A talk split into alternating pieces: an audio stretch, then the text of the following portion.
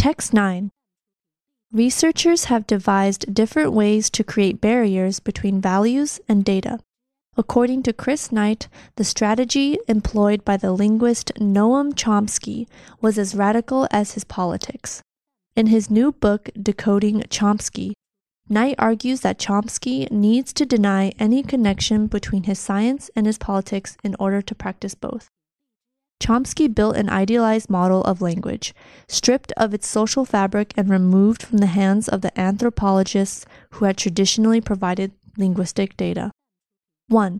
If language could be reduced to pure mathematical form without human significance, its study could be pursued dispassionately, Knight observes. As a physicist might study a snowflake or an astronomer some distant star, it takes resolve to keep language, the most human of faculties detached from the shared experience of being human, but Chomsky did not hesitate to deny that the raison d'etre of language is social. Language is not properly regarded as a system of communication. He declared, it is a system for expressing thought, something quite different. 2.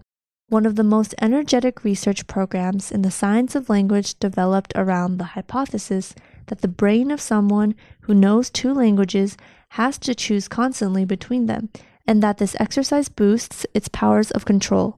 More recently, however, the bilingual cognitive advantage has become a conflict zone in the reproducibility crisis that has thrown all kinds of psychological findings into question. Now it's not just the values that are controversial, even the facts are. The journal Cortex published a series of papers on the row last year. Tellingly, the leading skeptics, Kenneth Paap and his colleagues, suggested that the advantages of bilingualism across a host of personal, economic, social, and cultural dimensions overwhelmingly outweigh any disadvantages. They pointed out also tellingly that only one contributor mentioned the debate's socio political overtones. 3. Their declaration showed that if you want to support bilingualism but don't consider that your stand has a sound scientific basis, you have no option but to reveal at least a hint of your values in your scientific discourse. It also suggested a reluctance among scientists to admit even a hint of their social context. The significance of the bilingual advantage idea is that it appears to take bilingualism out of politics. If you propose that a society benefits from having more than one language, you will provoke some resistance, resentment, and rage. 4. But if you argue that brains benefit from having more than one language, especially through reduced vulnerability to dementia, nobody could possibly counter that this is undesirable. Improvements in health and cognitive performance are unarguably good things, and so they are politically significant, despite appearing apolitical. 5.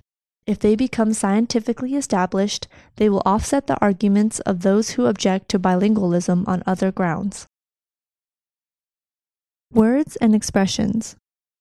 Fabric, faculty, detach, hypothesis, bilingual, row, contributor, sound, resentment, anthropologist, raison d'etre, cortex, dementia.